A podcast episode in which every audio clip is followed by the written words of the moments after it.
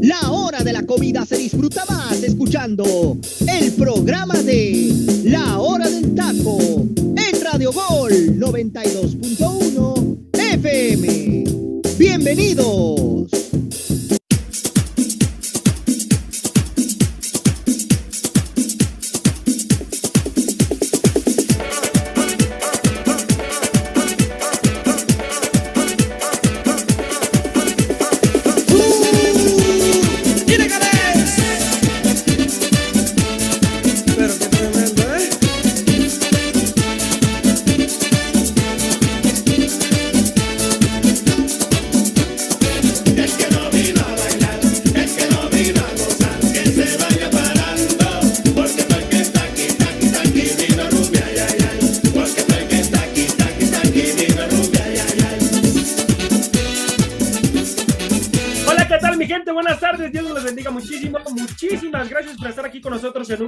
Más de la hora del taco. Los invito a que bajen la aplicación de Radio Gol 92.1 de FM y estén al pendiente de todo, de todo nuestro contenido, el contenido que tenemos para ustedes. Dios me los bendiga. Buen provecho, buen provecho a los que están disfrutando de sus sagrados alimentos. Buena tarde, muchísimas, muchísimas gracias por estar aquí con nosotros. Y bueno, en esta tardecita mañana tenemos un elenco de primera, un elenco de lujo. Y comienzo por presentar, y es que hay que presentarlo, que por cierto quiero agradecerle a la señorita Jimena también en la conducción. Lo hice muy bien la señorita Jimena. Muchas gracias, Jimé. Vámonos ahora a presentar al petardo mayor de todo Radio Gol. Y es que sí, estoy hablando de José Luis. Hermano, ¿cómo andas? Gracias por estar aquí, inútil. ¿Cómo andas? ¿Qué tal, idiota? Un gusto estar aquí con ustedes de nuevo en otro programa más de la hora del taco. Un placer estar aquí con, contigo y mis compañeros. Y qué bonito respirar que tan pronto se nos viene otra jornada del fútbol mexicano. Bendito sea, mientras más rápido se acabe mejor, yo creo. Ya la verdad lo que quiero es, ya sentir la liguilla, ver los partidos que realmente lo que importa de cada torneo, de cada semestre del fútbol mexicano, pero pues tenemos que analizar esta jornada 14 sin ninguna duda.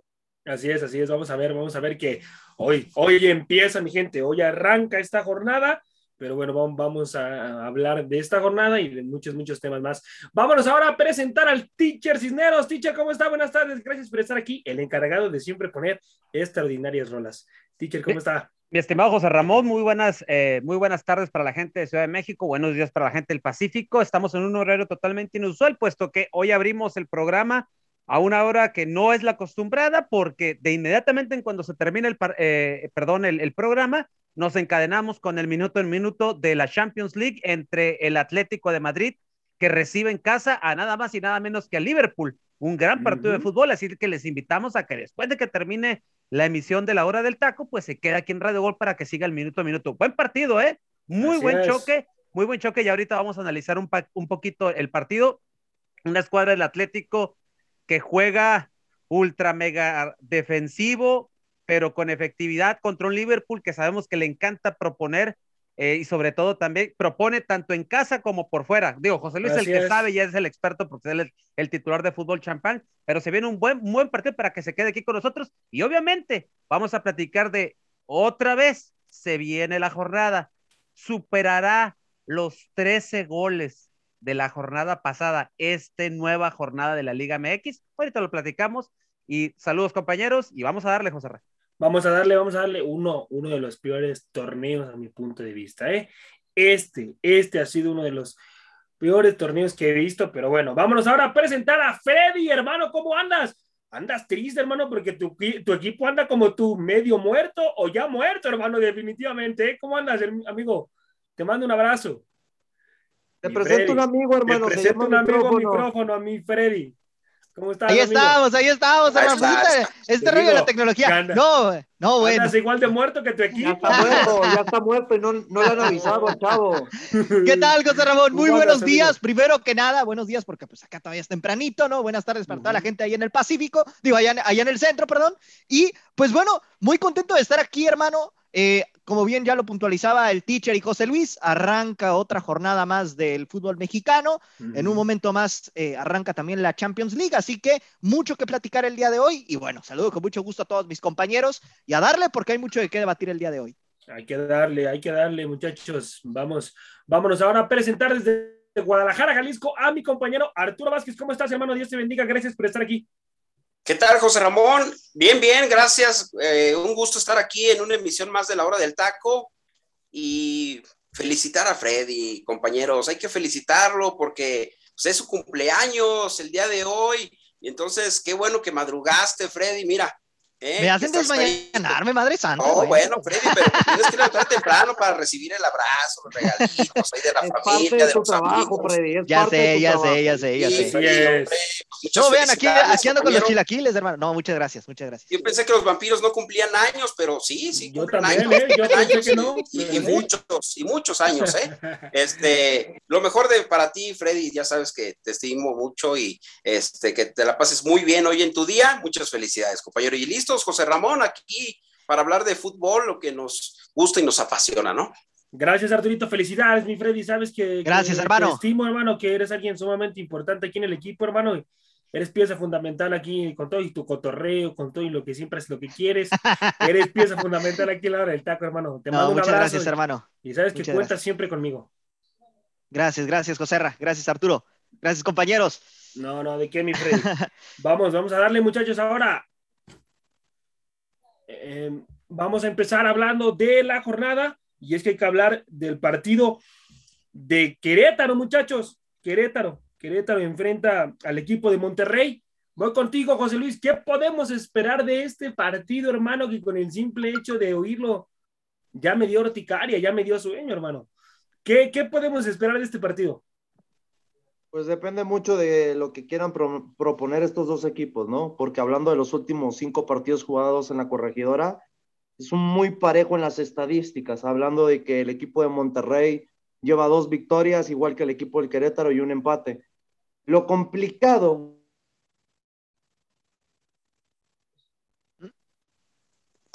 Parece que tuvimos ahí problemas con nuestro compañero. Con compañero. Cada uno de nosotros diría, pero también hay que analizar que los gallos blancos que no conocen la derrota, tienen una victoria y tres empates. No les vaya a sorprender que el Querétaro le saque un triunfo a este Monterrey que viene de capa caída. Va a depender mucho del funcionamiento y el planteamiento que mande el técnico experimentado mexicano Javier Aguirre.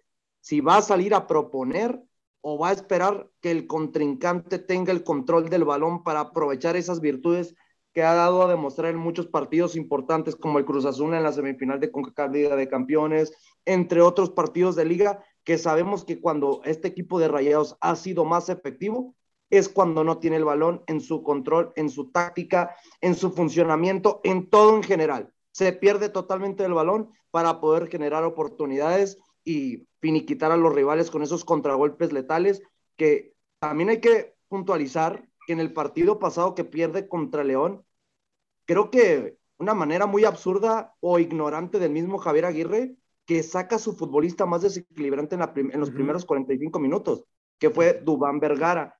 No sabemos si hay una diferencia con él, porque el futbolista no fue convocado con la selección de, Colombia, pero algo debe estar calándole el equipo de Javier Aguirre, porque sabemos que el equipo eh, regiomontano ya tiene más que nada asegurado su puesto a liguilla, pero si quiere llegar enfilado a la liguilla, tiene que empezar, empezar a sacar triunfos a como dé lugar en estas últimas cuatro jornadas.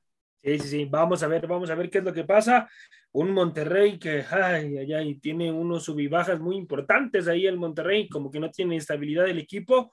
Pero bueno, teacher, voy con usted, teacher. ¿Qué armas puede tener Querétaro para ganarle a Monterrey, teacher? Híjole, la, la primera arma que puede, que puede hacer Querétaro es dejarle que tenga el balón. Aquí José Luis ha puntualizado y de manera excelente y, concuerdo con él. Monterrey no sabe qué hacer con el balón.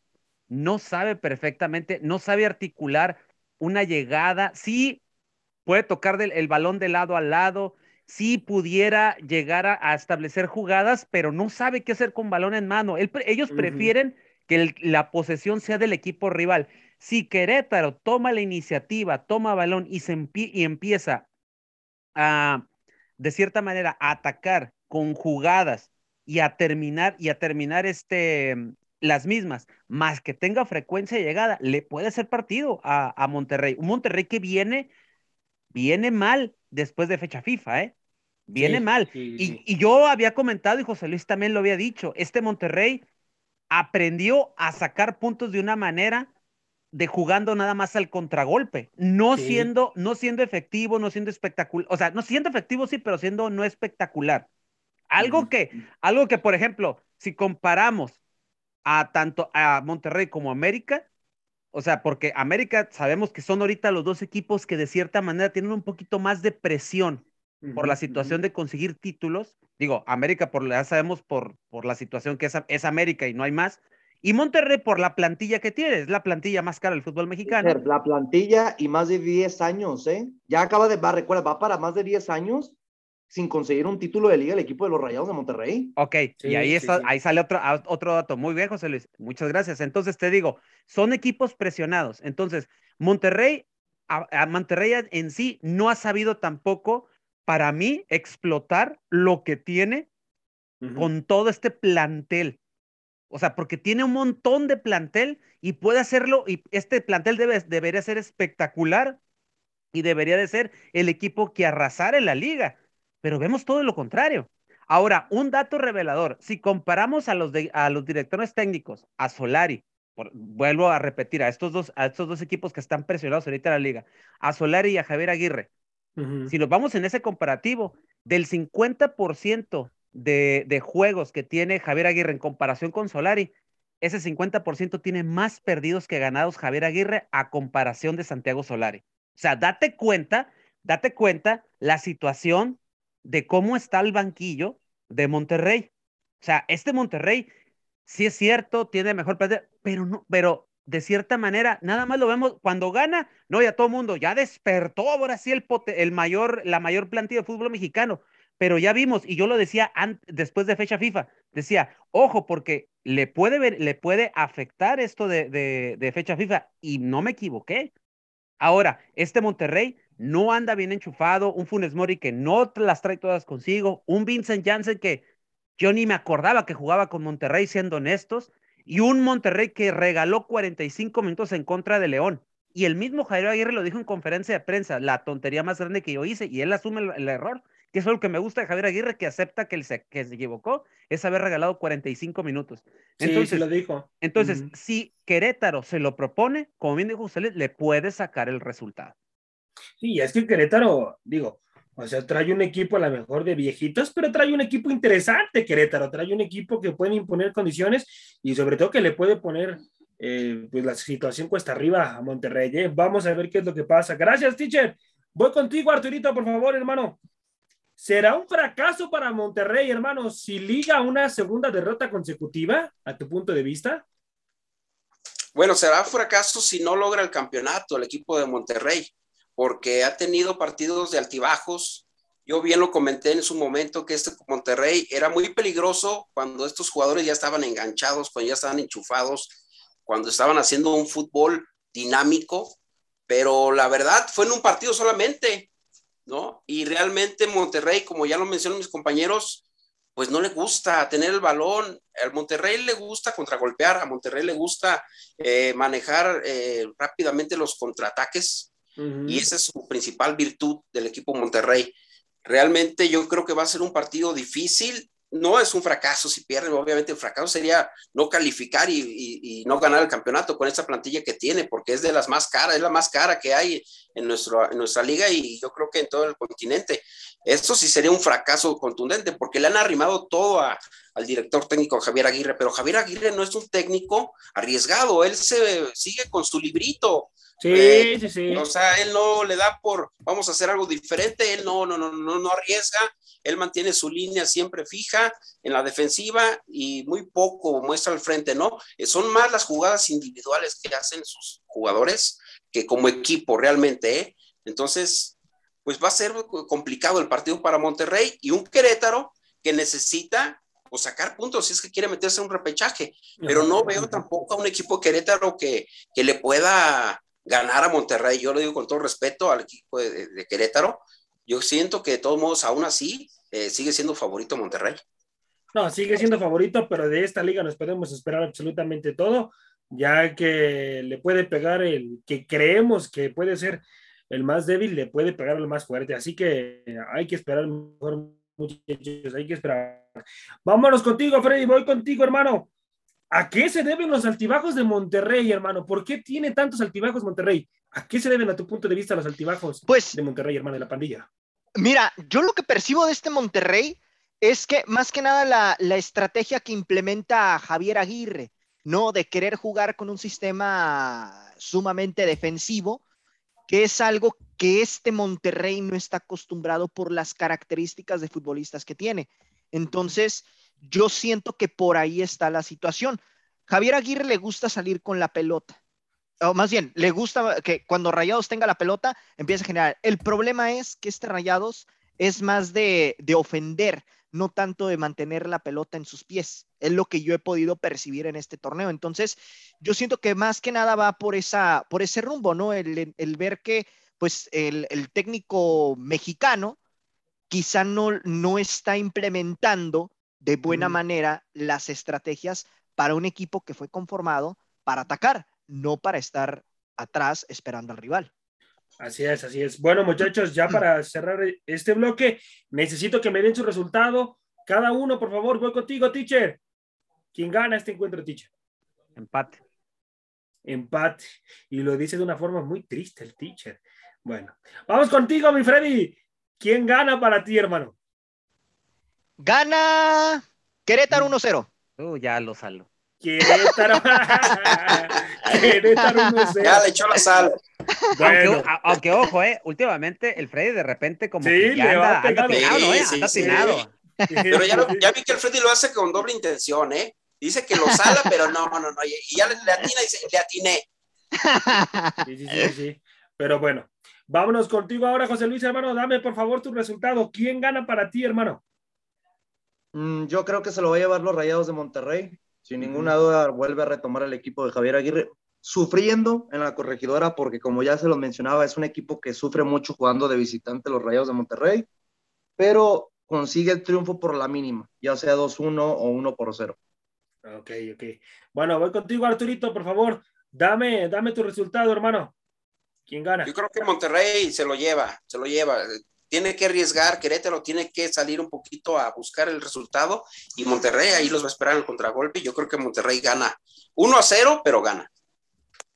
Ok, ok. Bueno, bueno, para mí, para mí yo siento que se lo va a llevar Monterrey. Yo siento que se lo lleva Monterrey, pero bueno, vamos a ver. Vamos a ver qué es lo que pasa. Vámonos, vámonos al siguiente bloque, muchachos, y es que hay que hablar del Puebla, del Puebla contra el Mazapán. Va contra los cañoneros. Partidazo, Así. ¿eh? Te- y te Oh, digo algo, mm. José Ramón. Se me hace más interesante este partido que el anterior que comentamos. Sí. Sí, sí, porque Por el estos sistema equipos de están Javier jugando más Aguirre. y por su sistema de ambos técnicos. Bueno, más el Arcamón, ¿eh? que el Arcamón es un técnico que te ofrece mucho más juego, mucho más dinámica y mucha más cuestión de brindar espectáculo que, que el otro técnico del Mazapán. Pero José. bueno, sí. Vamos, vamos contigo, José Luis, hermano. ¿Qué esperas de este encuentro? Pues no hay mucho que hablar de esta nueva franquicia de, del Mazatlán jugando de visitante contra el Puebla. Solamente han tenido un partido y el Puebla le pasa por encima por un resultado de 3 por 1. Algo que hemos platicado a lo largo de la temporada es que al equipo del Puebla se le dificulta mucho jugar contra uh, jugar del local y algo que puede ser sorprendente o algo llamativo es que Mazatlán tampoco sabe jugar de visitante. Aquí es cuando veremos cuál de los dos equipos rompe ese maleficio de que si Puebla consigue su primer triunfo jugando de local en este Grita 2021 o el equipo de Mazatlán al fin logra conseguir esa ansiada victoria de visitante que no se le ha podido dar. Crea, eh, recuerden, eh, la única victoria que tiene de visitante en este vigente torneo, el equipo de Mazatlán contra el equipo de, de, de, de ah, jugando de visitante, si no me equivoco, fue contra el equipo de León en las Cruz primeras Azul. jornadas del Cruz Azul. No, esa es la temporada pasada, hermano, ¿no? No, Cruz Azul fue esta temporada, hermano. Le pegó 2 por 0 en la primera jornada. Pero es, ha sido el único resultado que ha sacado de, de visitante, si no me equivoco. Uh -huh. eh, déjate, confirma sí. ese dato, pero aparentemente sí. Ajá. Sí, es el a único. Lo que yo sé, el equipo de Mazatlán, bueno, a mi punto de vista, el equipo de Mazatlán no es bueno sacando buenos resultados de visitante. De visitante yo sí. creo que eso le va a afectar demasiado al equipo de, de, Sinaloa para poder sacar realmente un resultado contra un equipo de Puebla que yo creo que va a ser la primera victoria que va a conseguir la Arcamón jugando de local en esta vigente temporada. Sí. Teacher, teacher, voy con usted. Gracias, José Luis. ¿Se merece más puntos Puebla de lo que tiene, teacher, de acuerdo al funcionamiento que hemos visto en la, con el Arcamón? Mira, yo pienso que sí. Yo pienso que sí merecería un poquito más. Yo siempre he dicho que el, equipo del Arcamón, algo que a mí me agrada de este Pueblita, es el hecho de que es un equipo, es un, es un equipo guerrero. O sea, o sea, siempre va hacia el frente, siempre busca el partido, hasta en los últimos minutos le trata de rascar y todo. El problema para mí es que de repente no se le da el sistema contundencia. Ese es el problema que yo siento que tiene este Pueblita. o sea, si tuviera, si tuviera alguien que el frente fuera contundente, este Puebla tuviera más puntos de los que, de, los que no tiene. Entonces, ese es el gran problema que yo le veo a, Puebla. Pero Puebla, repito, es un equipo que vende cara a la derrota, es un equipo que no baja los brazos. Larcamón sabe manejar muy bien los tiempos del partido, es algo que yo siempre le he alabado a este, a este técnico, que sabe en qué momento apretar, sabe en qué momento, en qué momento eh, bajarle un poquito la guardia y después otra vez, eh, otra vez empezar a hacer, a hacer jugada, pero eso es lo que les falta. Yo siento que sí, ha sido un poco de cierta manera injusto, pero pues lo, justo y lo injusto a veces este, es, es, es una quimera dentro del fútbol, porque aquí lo que importa es que metas el balón sí o sí, y ese es el gran problema que ha tenido Puebla. No ha tenido la contundencia que tal vez tuvo el torneo anterior. Así es, así es. Bueno, bueno, vámonos, vámonos ahora al resultado, muchachos, para pasar al siguiente bloque. Voy contigo, Arturito, por favor, dame el resultado de este encuentro para ti. ¿Quién gana, hermano? Un equipo gitano, ¿no? El equipo del Puebla, como lo dice el teacher, que no, no deja de pelear, de luchar. Y lo desarmaron, ¿eh? Lo desarmaron de lateras y por eso ahí se ve ahora mermado su efectividad y depende mucho lo que haga Tabó y el Fideo. Y el Fideo no ha tenido un buen torneo. Yo creo que el equipo de Puebla no deja de luchar, como lo dicen bien eh, puntualmente. Yo creo que el equipo de Puebla sí se lleva la victoria. Tiene, creo que un mejor planteamiento y puede sacar un buen resultado ya como local. Bueno, bueno, para ti Puebla, Puebla dices que se lleva la victoria. José Luis, voy contigo, hermano. ¿Quién se lleva la victoria para ti? Como te lo había puntualizado, yo creo que el equipo de Puebla consigue su primera victoria jugando de local yo creo que el equipo del Arcamón más que merecido ya se merece esta victoria en el Cuauhtémoc debido a que ha dado muy buenos partidos jugando de local, pero lamentablemente no le ha ayudado el arbitraje y el funcionamiento de los otros equipos uh, neutralizando totalmente el equipo poblano en lo que llevamos de esta vigente temporada. Yo creo que ya el día de hoy se rompe ese maleficio y Puebla primero consigue sus primeros tres puntos jugando de local. Bueno, vamos a ver, vamos a ver si si, si es así, si, si Puebla, perdón, consigue sus primeros tres puntos jugando de local. Vamos contigo, mi Freddy, hermano. ¿Cuál va a ser tu resultado? Yo siento que va a ganar el Puebla, hermano. Yo siento que va a ser el Puebla. Y ojo, eh, que este Mazatlán ha tenido más duelos de local que de visitante esta temporada. Únicamente cinco de los cuales solamente ha ganado uno, que fue en la primera jornada contra Cruz Azul. No me equivoco. Qué buen dato. Gracias, mi Freddy. Gracias, mi Freddy. Este, teacher, ya le, ya le dije, ¿verdad, teacher? No, gana Puebla. gana Puebla. Gana Puebla. Sí, gana, gana Puebla. Bueno, para mí, para mí yo siento que gana Puebla. También Puebla se lleva la victoria. Así que bueno, vamos a ver, vamos a ver qué, qué es lo que Aunque pasa. de esta liga todo se puede esperar. Eso es el, el, problema que hemos visto en este torneo, sobre todo. Ya para cerrar este bloque, ahora sí, muchachos, ¿ven a estos dos equipos en repechaje? a uno de estos dos equipos en repechaje? Al, Puebla yo sí, ¿eh? Al Puebla yo creo que sí. Hijo de su madre. Buena pregunta. Yo veo a los dos. yo, exacto, yo también veo a los dos, ¿sí? Yo, veo a los dos peleando por el repechaje. Y te voy a decir algo. Yo siento que Puebla, que Puebla regresa a los cuartos de final de esta temporada. Ok, qué buen, qué buen dato para José Luis. Dice que regresan a los cuartos. Bueno, vamos a ver, vamos a ver si así se le da. Freddy, para ti, hermano, ¿tú los ves en repechaje, Freddy? Ah, conociendo nuestro sistema, no lo dudaría, hermano. La neta, conociendo nuestro sistema, no lo dudaría. El único descalificado es tu equipo, por cierto, Freddy. No es que te lo este. recuerde, pero sí. Gracias, José Raé, gracias. Ya, hicimos cuentas, hermano. Bueno, ayer estuve haciendo cuentas cuando. cuando no, sí, está, está muy complicado. Son dos en disputa y tienen ocho, o sea, lo más que pueden aspirar son 22, madre mía. O sea. Oye, pero la esperanza mora al último, viejo. Pues mira, yo puse Querétaro, pero si gana hoy Querétaro, valió gorro, ¿eh? Bueno, vámonos, vámonos, muchachos. Y es que hay que hablar de líder, muchachos. Hay que hablar. la cima. Hay que hablar de su papi, o sea, de las águilas de a, América. A ver, a ver, a ver, a ver, a ver, no, no te vueles tú. Usted no le va a la América, usted le va a Juárez. Así es de que se sale un ladito, por favor. Aquí los únicos americanistas con la camiseta impuesta es José Luis y tu servidor, nada más. Yo no le voy a Juárez, yo le voy a las águilas de la América desde amor. Ah, entonces, por favor, cuando te dirijas a la América, por favor, di don señor América y usted le va al abuelito al abuelito. el papá de todos, las Águilas del la América. Bueno, pues ya, adelante, dale. Así que vámonos, vámonos. Este puede ser el partido de la jornada, teacher. Este puede ser el partido de la jornada de la América. Sí, definitivamente sí. Definitivamente sí, te lo voy a decir por qué. Santos necesita puntos. Sabemos la calidad del equipo de Santos, lo sabemos perfectamente. No sacó un buen resultado la jornada pasada, sacó un empate en Pachuca no se le da a jugar en Pachuca. Pero también sabemos perfectamente que cuando enfrentan a América, todo el equipo le quiere le juega a tope, ¿no? Eso ya lo sabemos. el precio de la grandeza de América, ¿no? Y América necesita sacar el triunfo tanto de este partido como el que viene el sábado contra Tigres. ¿Por qué? Porque donde saque los seis puntos en, en, estas, en estos dos partidos, prácticamente América amarra el liderato y nadie se lo va a poder quitar. Y te quitas de situaciones y broncas de que tienes Conca Champions, de que todo lo demás, o sea, te despreocupas, le baja un poquito y recuperas jugadores, porque saber que Mauro Laines está lesionado, como ya se, ya, ya se sabe de Seis a siete semanas. Este, eh, pues creo que te falló la situación, porque lo que yo tengo es que es de dos a tres semanas.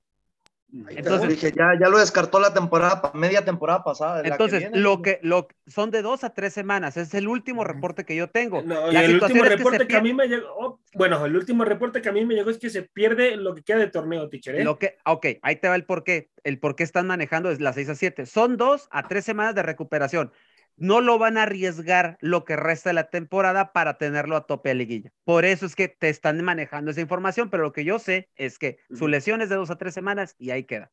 Entonces, ah, sí, te repito, sí puede ser el partido de la jornada, pero, ojo, ya sabemos cómo juega América. es efectivo, no es espectacular, sabe sacar los resultados, que le ha funcionado hacia Solari, que tiene una efectividad arriba del 70%. Solari está haciendo milagros con un equipo, con un equipo que no es mucho, que él pidió refuerzos y que el inútil de Santiago Baños no se los trajo, porque eh, ya lo hemos criticado hasta la saciedad a Santiago Baños en ADN Azul Crema. A veces ADN Azul Crema se convierte en tirémosle todos a Santiago Baños. Este, pero resulta que Solari está haciendo mucho con una plantilla que es cierto, es buena, yo no digo que no, pero obviamente esta plantilla debería, para hacer, para hacer América, necesitaría una plantilla todavía mucho más, más fuerte para entonces sí proponer un poco más. Solari está jugando, repito, a juego efectivo, saco el resultado y conforme se vaya acercando el momento clave, porque él lo ha dicho, la liguilla es otro torneo y él me, me llamó la atención con una conferencia de prensa de hace una semana, dijo, y aprendí lo que es liguilla. Entonces, eso, a mí, eso a mí me quedó como que, ah, ya entendimos. Entonces, quiere decir que espero yo que este América está cerrando bien, está cerrando bien y se enfila para ser candidato. No estoy diciendo que va a ser cambio, pero se enfila a ser candidato. Y sabemos que el América en liguilla, sabemos que se comporta de otra manera. Gracias, teacher. Qué bueno, qué bueno que Solari sí lo escuché en conferencia de prensa que dijo esa situación de liguilla. Qué bueno, qué bueno que ya aprendió y vaya la manera en la que aprendió qué bueno, qué bueno, ojalá, ojalá y que cuando estemos en liguilla, estemos en liguilla, por favor, Solari, dijo, nos des el campeonato. Usted ¿eh? le va a Juárez. Nos dé el campeonato, Solari, si no es un fracaso. Tú ni vas a celebrar, ¿eh? Así auténtico fracaso rotundo. Nada más que Córdoba no anote el gol, porque si no me van a comer vivos aquí estos muchachos. Pero bueno, vámonos, vámonos a la siguiente pregunta. Voy contigo, mi Freddy, hermano. ¿Santos tiene argumentos para quitarle los tres puntos a las Águilas del la América, hermano? Por lo mostrado en el partido frente a Pachuca, me deja muchas dudas, la verdad.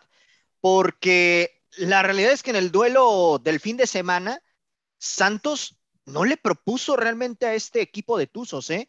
De visitante le ha costado, y ojo, es el rey del empate, ¿eh?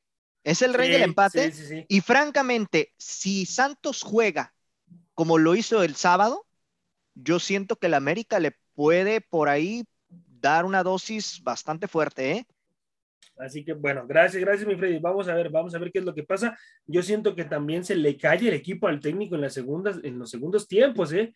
No mantiene una estabilidad por parte de Santos, pero bueno. ¿Ya podemos poner a las Águilas de la América como candidato al título, José Luis? ¿O aún no, hermano? Es el candidato número uno, sin ninguna duda, por los resultados, por los partidos que ha dado de jugando como local, como de visitante. Sabe sacar partidos de una manera no tan vistosa como ya lo mencionó el teacher, pero la verdad es sorprendente cómo el equipo se, lo vimos, lo vimos en el último partido para ser más exacto, la entrega que tiene el equipo y el mismo técnico con sus futbolistas, sin ninguna duda para mí el América es el equipo a vencer de este Grita 2021 y si Freddy todavía dice se le da mal jugar de, de visitante, pues nomás ahí te doy el dato de los últimos 10 partidos el América le ha pegado 7 jugando en el Azteca Dos, ha ganado Santos de pura fortuita porque no esos dos casualmente le expulsaron un futbolista a las Águilas de la América y solamente ha habido un empate. Más complicadas las cosas para el equipo santista no pueden estar y yo creo que la América para asegurar el primer lugar sin ninguna duda va a salir a proponer y tratar de conseguir esos tres puntos para asegurar ya ese primer lugar y que nadie más, ni de que sea Monterrey, ni Atlas, ni Toluca, se lo pueda arrebatar sin ninguna duda. Y así se puedan ir literalmente más, un poquito más eh, despreocupados a jugar la Liga de Campeones, la final. La final, vamos a ver que también si no la gana Solari es fracaso, ¿eh? Sí, no, ahí, sí, pues, pues, ahí sí, eh, también concuerdo contigo. Ahí hay que comunicárselo a Solari. Él no está en un equipo pequeño, sino que tiene que ganar el título sí o sí. Y si se puede el doblete, mucho. vas a un equipo pequeño? ¿Cómo dices eso? ay, ay, ay. No, bueno, muchachos. Voy contigo, Arturito. Cierro contigo este bloque, hermano. ¿De qué futbolistas esperábamos más? Y nos han quedado a deber de ambos equipos, hermano, tanto de Santos como de América. ¿De qué futbolistas esperabas más y te han quedado a deber? Mira, por parte del equipo de, América, pues Córdoba, ¿no? Para empezar, Córdoba, yo creo que también le hace falta minutos. Uy, dale, dale, dale alas a este, dale pues, alas. No, es que realmente es cierto, teacher. Yo veo a un Córdoba que es un gran futbolista, y por algo trae la 10, ¿no? Por algo le dieron la número 10, que es históricamente, sabemos lo que es esa camiseta. Y, Se llama mercadotecnia, amigo, ¿eh? Sí, también, también todo eso. Ahora, yo creo que también Solari, a ver, yo les quiero preguntar a ustedes, compañeros, ¿realmente ha jugado Solari? ¿Está en primer lugar? Ok, sí, tiene un sistema, pero yo veo que a veces Solari se complica solo los partidos por no poner a los jugadores que a lo mejor uno quisiera tener ahí, yo sé que no lo va a hacer, pero que no sería más fácil para Solari poner a los jugadores que realmente son, porque yo veo a Córdoba que lo pone, lo quita por Fidalgo. Para mí es mejor jugador Córdoba, con todo respeto lo digo que Fidalgo, pero ¿no lo ven ustedes de esa manera que pudiera funcionar mejor el equipo del América en cuanto a espectacularidad? Porque efectividad, pues la tiene, la tiene. Solari, Solari, Solari, no conoce lo que es espectáculo. Desde un principio yo creo que estás equivocado o creo que yo soy el equivocado, Arturo. ¿En qué aspecto? No sé, por eso les pregunto. ¿Por qué? Porque yo conozco el once titular de Santiago Solari a la perfección, pero yo en ningún momento le he visto un planteamiento de juego. Siempre juega diferente. Ok, ¿y no merece estar en ese once Córdoba? ¿No podría ¿O por qué no juega Córdoba? Realmente para mí Córdoba debería estar por encima de Fidalgo, pero Fidalgo sabemos que es uno de sus futbolistos favoritos. Ya se casó con Fidalgo. Y no lo va a quitar. Es, que el único futbolista que le trajeron, eso murió, imagínate. Ahora, otro, otro también Permíteme, y es que también Fidalgo es muy importante en el esquema de Solari, en el esquema que ya dominan, que ya dominan todos. Si Fidalgo no está en cancha. esquema? El América no sabes a qué juega cada partido. Eh, es que juega diferente. Ese es a lo que iba. Solari depende mucho del rival que tiene enfrente y no tiene un once titular porque adecua, les, adecua su esquema dependiendo con el, con, el, con el rival que esté enfrente. Pero el referente del esquema, como me lo pongan, contra el rival que sea, el que siempre no va a fallar es Fidalgo. Y si no está Fidalgo, es por una baja de juego que ya pasó en el torneo. Y cuando no estuvo y que de cierta manera Fidalgo entendió que si él bajaba su rendimiento, no iba a jugar, Fidalgo volvió a retomar nivel y Fidalgo ya no se bajaba. Ahora, hay otro, hay otro, jugador, teacher, por ejemplo, Viñas. Yo, yo esperaba más también de este torneo de, de Viñas. El mira, para mí el problema de Viñas es que no las ha metido, por circunstancias del partido, no las ha metido. No, y no le han dado oportunidad tampoco. Es el, pero espérenme, pues. no, no le ha dado oportunidad Solari. No, quiere Solari, no se le acomoda su sistema de juego. A ver, bueno, ya, ya, ya, ya me, ya me ganaron el comentario, Tocayo, ya, ahora sí ya. Sí, no, no, no. Pero yo, yo, por ejemplo, sus jugadores veo que, que deberían ser titulares. Henry Martín también es un jugador que sí ha tenido mucha participación, bueno, no mucha participación con la selección mexicana, pero también para mí es un jugador que debería estar ahí siempre en el once titular. Yo por esa parte del equipo del América, pues creo que, que sí me han quedado de ver un poquito mal los jugadores, no por ellos, sino porque no les dan tiempo, José Ra. Ajá, ajá, así es, así es. Y de parte de Santos, amigo, ¿quién te ha quedado de ver por parte de Santos? Bueno, pues con, con la lesión que tuvo el portero Acevedo, el portero, por ejemplo, del equipo de, Santos, que allá lo tenían en Tijuana y lo quiere mucho Freddy, pues creo que el portero me ha quedado de ver muchísimo.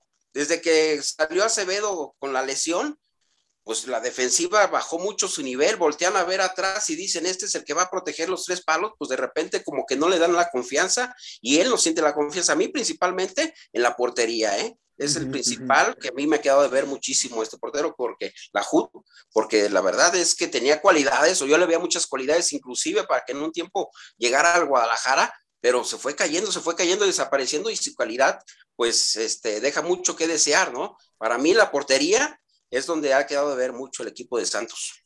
Gracias, gracias Arturito. Bueno, mi gente, los invito a que bajen la aplicación de Radio Gol 92.1 de FM y estén al pendiente de todo nuestro contenido. Sigan también nuestras redes sociales, como la hora del taco oficial, tanto en Facebook, Instagram, YouTube y Twitter. También, por favor, estén al pendiente ahí de nuestras redes sociales y, eh, y que Dios me los bendiga muchísimo. Teacher, vámonos, vámonos a Rola, por favor.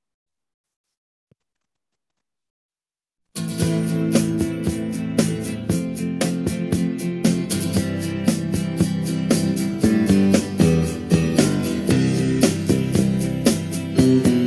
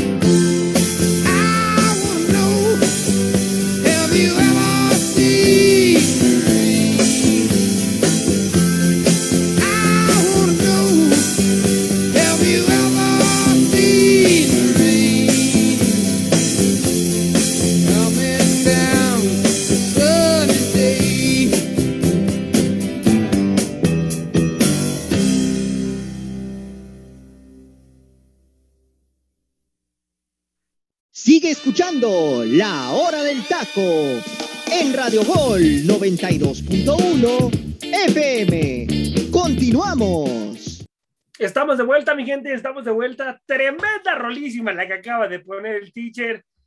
Teacher, háblenos un poco de esta tremenda, tremenda rola la que acaba de poner. Gracias, teacher, muchísimas gracias.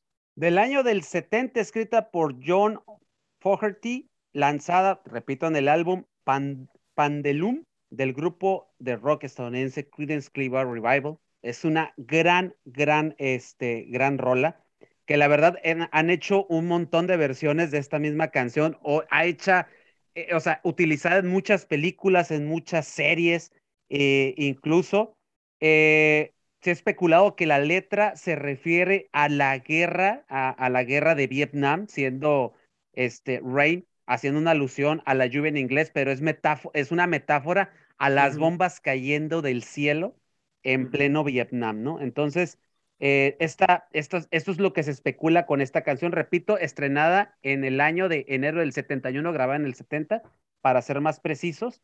Eh, te repito, es una, es una canción que ya es parte de, de, la cultura popular estadounidense y que se, ha, que se ha utilizado en varias películas, eh, series, etcétera, ¿no? Al grado de que un cantautor mexicano muy reconocido aquí en México, que ya nos dejó eh, eh, en este mundo, Juan Gabriel, hizo el cover de esta canción, ¿no? Entonces, nada más para que se den una idea de, de, de lo, lo, importante que es esta, esta canción de los Creedence, ¿no? Por ejemplo, ahorita se me viene a la mente la película de Golpe Bajo o de Long Yard, de, de la película de Adam Sandler, ahí sale esta, ahí sale esta pequeña, un fragmento de esta canción, y así te, puedo decir, de múltiples, repito, series de televisión, este, eh, películas, etcétera, de esta increíble canción que es esta, esta de Have You Ever Seen the Rain, ¿no? Entonces, gran rolón de parte de los Creedence, esta banda mítica de los años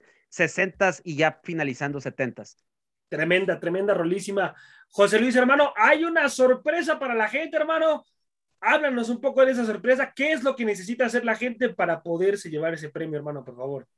La gente ya está más que familiarizada. Les queremos agradecer a toda la gente que se está formando parte de las redes de la hora del taco y que nos sintoniza cada programa. La verdad, esta, este premio, este giveaway que estamos manejando para ustedes del FIFA 2022, es porque ustedes se lo merecen, porque lo hemos mencionado en cada uno de estos programas. La hora del taco no sería lo que es ahorita si no fuera por ustedes. Así que es muy fácil participar y poderte ganar el mejor videojuego en este momento en la actualidad, el más querido y el más vendido por los números y estadísticas lo dicen y se los dice alguien que le encanta irse por esos tipos de datos.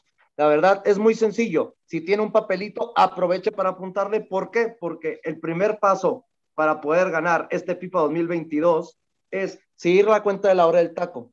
Como segundo paso, es sencillísimo también, así de sencillo.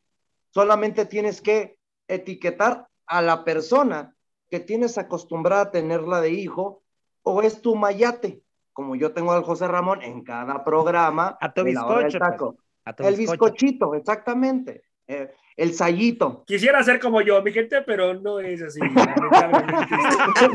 bueno, pero así era, si quieren ser como José Ramón, son sayitos, pues vayan consiguiendo a alguien que, les haya puesto una manda o busquen a alguien que lo puedan traer de su mandada.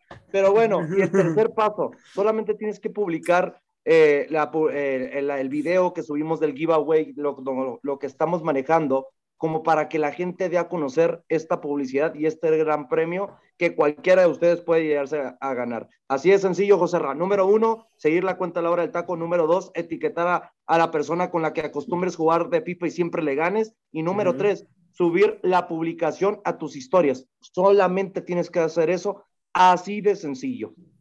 Gracias, gracias José Luis. Mi gente, pues hacer entonces lo que está pidiendo José Luis, a seguir todas las redes sociales de la hora del taco y a ganarse esa sorpresita, ese videojuego, que a los amantes del FIFA, por favor, es una gran oportunidad, se van a ahorrar muchísimo, muchísimo dinero. Disponible, perdón, disponible para cualquier consola, ¿eh? Ah, ok, Exactamente. Disponible, para, cualquier, consola. Y le mando saludos a mis alumnos que andan vueltos locos. Este, ya con esto, ¿eh? Ya me han estado pregunte y pregunte, pues así es de que, entrenle, mis, mis estimados alumnos. Éntrele, porque este se, este se, si no se lo llevan, aquí hay varios en Radio Gol que se lo quieren llevar, entre ellos el Freddy, el Saguito y el mismo José Luis, ¿eh? El Freddy que, bueno, bueno, mejor guardo silencio. Vámonos contigo precisamente, mi Freddy. Empiezo contigo este bloque. Y es que hay que hablar de los zorros, hermano, en contra de Cruz Azul. Este partido que también se está jugando mucho Cruz Azul, mi Freddy. ¿Qué podemos esperar de este encuentro, mi Freddy? Tu micro, tu micro. Se llama micrófono. Ahí estamos, ahí estamos. Gracias. Este, Gracias. programa es expulsión, hermano, es tarjeta roja. Ya sé, ya sé, ya sé, ¿no? Por favor. No, mira, el, el, este partido es atractivo por el hecho de que, de que Cruz Azul viene a empatar para empezar, ¿no? Y Atlas viene de caer ante Mazatlán, una sorpresa absoluta, ¿no? En, este, en ese aspecto. Eh, Atlas, si mal no recuerdo, su último partido de local fue contra el Puebla y lo perdió. Entonces, bueno, aquí la, situación ahorita con estos dos equipos es que Atlas de ganar se estaría afianzando o estaría tratando de amarrar ya, ¿no? Los primeros puestos de la, de la tabla general y Cruz Azul, al conseguir una victoria en el Jalisco, le permitiría de alguna manera también poder empezar a, escalar peldaños que vaya que le ha costado al campeón poder afianzarse esta temporada. Entonces, es un partido entretenido, un partido interesante que sin duda alguna eh, siento yo que va a dejar buenas sensaciones y ojalá, ojalá no nos decepcione porque ha habido cada partidito que decimos, este partido va a sonar atractivo y termina siendo todo un fiasco, pero bueno, yo tengo fe en que en esta ocasión el encuentro no nos va a quedar a deber. Bueno, vamos a ver, vamos a ver qué es lo que pasa. Ahora vámonos, vámonos con el petardo mayor de todo Radio Gol. Voy contigo, José Luis, hermano. ¿Quién tiene mejores armas para llevarse a la victoria, hermano? Para ti.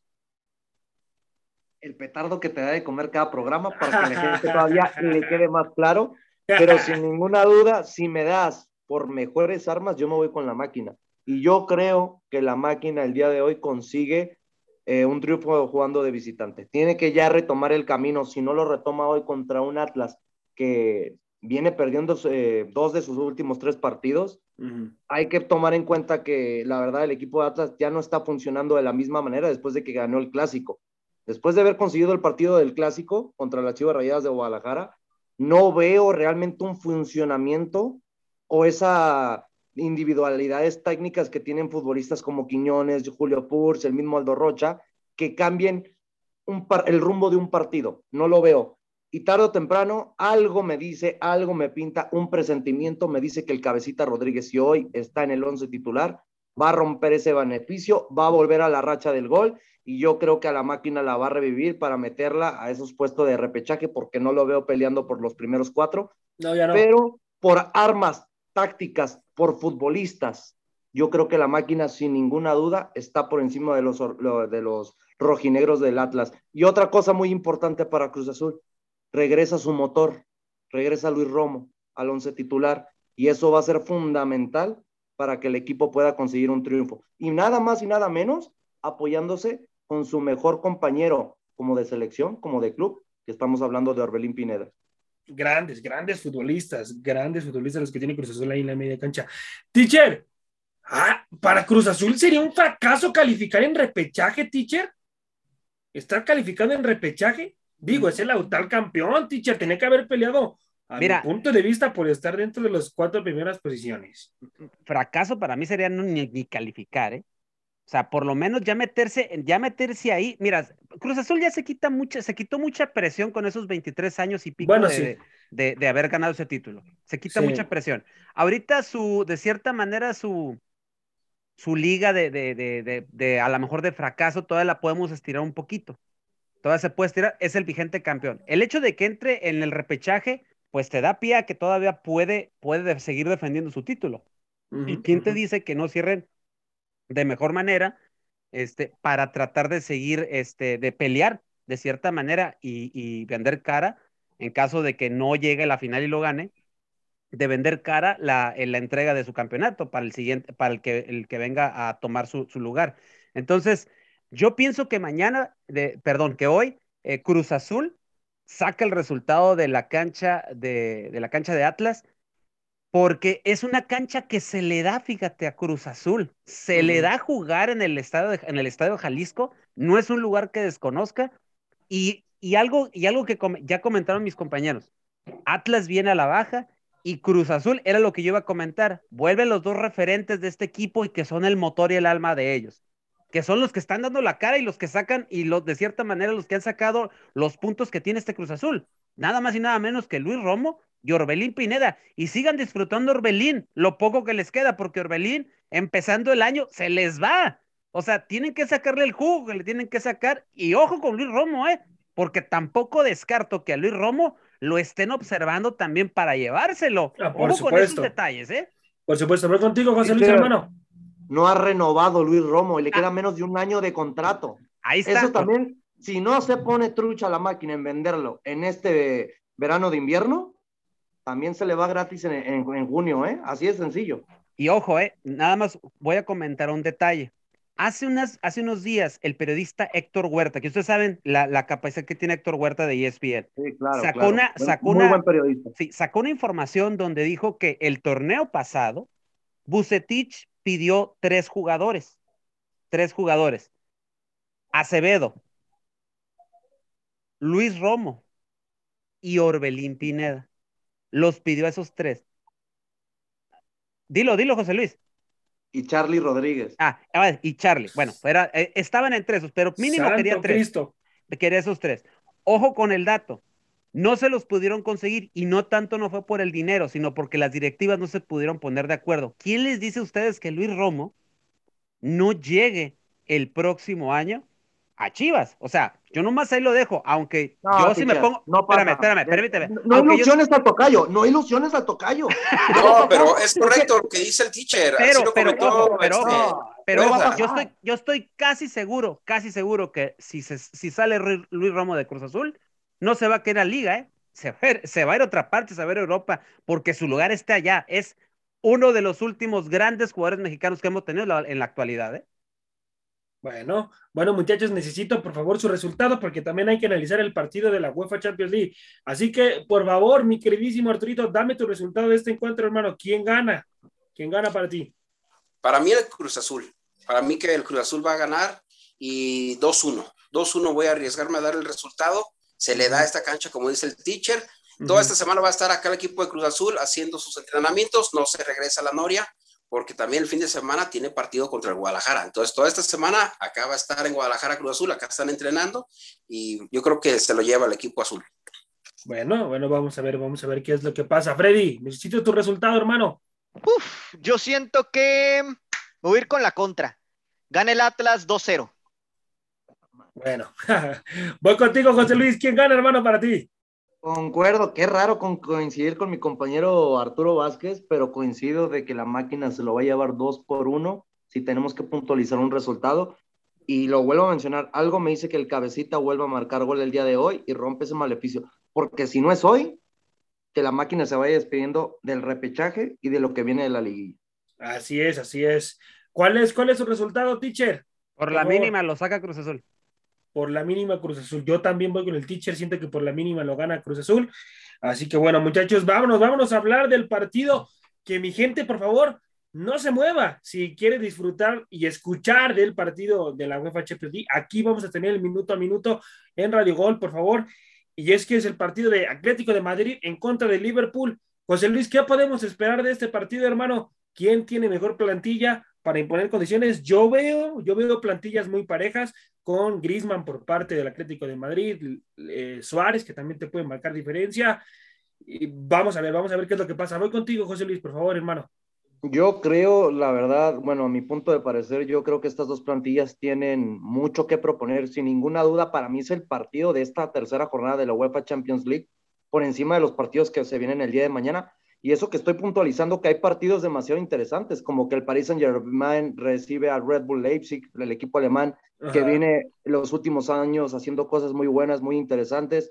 El Ajax contra el Borussia Dortmund, que para mí es un partido que va a dar muchos goles, que es un partido que yo vamos, yo creo que vamos a ver como trámite la exigencia para ver si Edson tiene los pantalones para ya jugar en un equipo grande y saberle competir a estos equipos top del fútbol europeo pero ya puntualizando el partido del Atlético de Madrid contra el mismo Liverpool, yo pongo por encima y hasta eso que juega de visitante un, un poquito al equipo de Liverpool. ¿Por qué? Porque el equipo de Liverpool viene en un momento impresionante en la Liga Premier de Inglaterra, viene goleando a todo, todo equipo que le toque por encima. Esta última semana eh, le pasa por encima a un equipo del Watford, le mete 5 por 0 jugando de visitante y con un Mohamed Salah que injustamente no está entre los mejores 30 mejores futbolistas del mundo para ser candidatos al balón de oro. Y yo creo que Mohamed Salah ya debe dar un paso a un equipo más mediático. Sabemos que Liverpool es un equipo grande en Inglaterra, pero qué mejor manera de demostrar su calidad que en este tipo de, de, competiciones donde todos los reflectores se van a este tipo de equipos en la UEFA Champions League. Así que yo creo que el equipo de Liverpool da la batacada y le pega de visitante al equipo del Atlético de Madrid. Ok, teacher, voy con usted. Para usted, ¿quién gana, teacher, y por qué? Eh, para mí tiene mejor funcionamiento eh, el Liverpool, pero ya sabemos que ya sabemos cómo, cómo corre el agua en, ese, en ese aspecto, ¿no? Entonces, yo siento que se lo lleva este, el Liverpool eh, por, por, calidad, por funcionamiento y aparte porque yo veo a este, un poco eh, un poco con, con, eh, con, mayor explosividad a Liverpool en cancha. Le veo mayor, aunque ya sabemos que el Cholo le encanta jugar a la defensiva, le encanta, le, encanta eh, ser efectivo, pero siento ahorita que, como lo vi, lo, lo, puntualizaba José Luis, siento que Liverpool este, tiene, mayor llegada, tiene mayor frecuencia de llegada y, creo que sobre todo Klopp se quiere sacar la espinita, puesto que las últimas visitas que ha tenido con el Atlético de Madrid no han sido las buenas y quiere sacarse ahora sí que un poquito el dolor de lo que ha sufrido el hecho de, ir a visitar a, al Atlético en su cancha.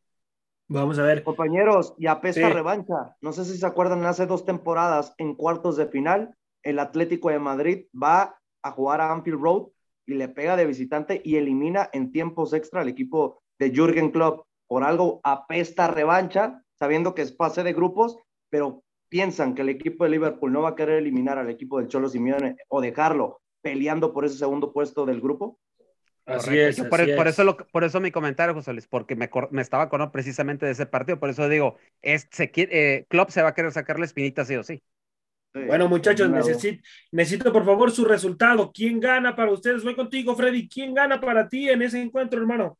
Yo siento que lo va a terminar ganando el Liverpool. Coincido con el teacher. Liverpool, Liverpool. Bueno, vámonos contigo, Arturito, rapidísimo. Nada más tu resultado, hermano, que ya estoy sobre el tiempo, porfa. Atlético. Atlético como local es muy fuerte. Bueno. Va a ganar el Atlético. Atlético. José Luis, ¿para ti quién gana, hermano? ¿Quién se lleva la victoria? 3 por 1 gana Liverpool. Liverpool. Teacher, ¿para usted quién gana? Liverpool, 2-1. Liverpool 2-1. Para mí gana Liverpool 2 0. Así que bueno, mi gente, esto fue todo aquí en la hora del taco. Dios me los bendiga. Quédense, por favor, después de, que terminemos aquí el programa. Se viene el minuto a minuto. Así que Dios me los bendiga, mi gente. A nombre del teacher Cisneros, Predigol, Arturo Vázquez, José Luis Macías y José Ramón en la conducción. Esto fue la hora del taco. Hasta la próxima, mi gente. Vámonos, teacher. Gracias por haber sintonizado una emisión más de La Hora del Taco.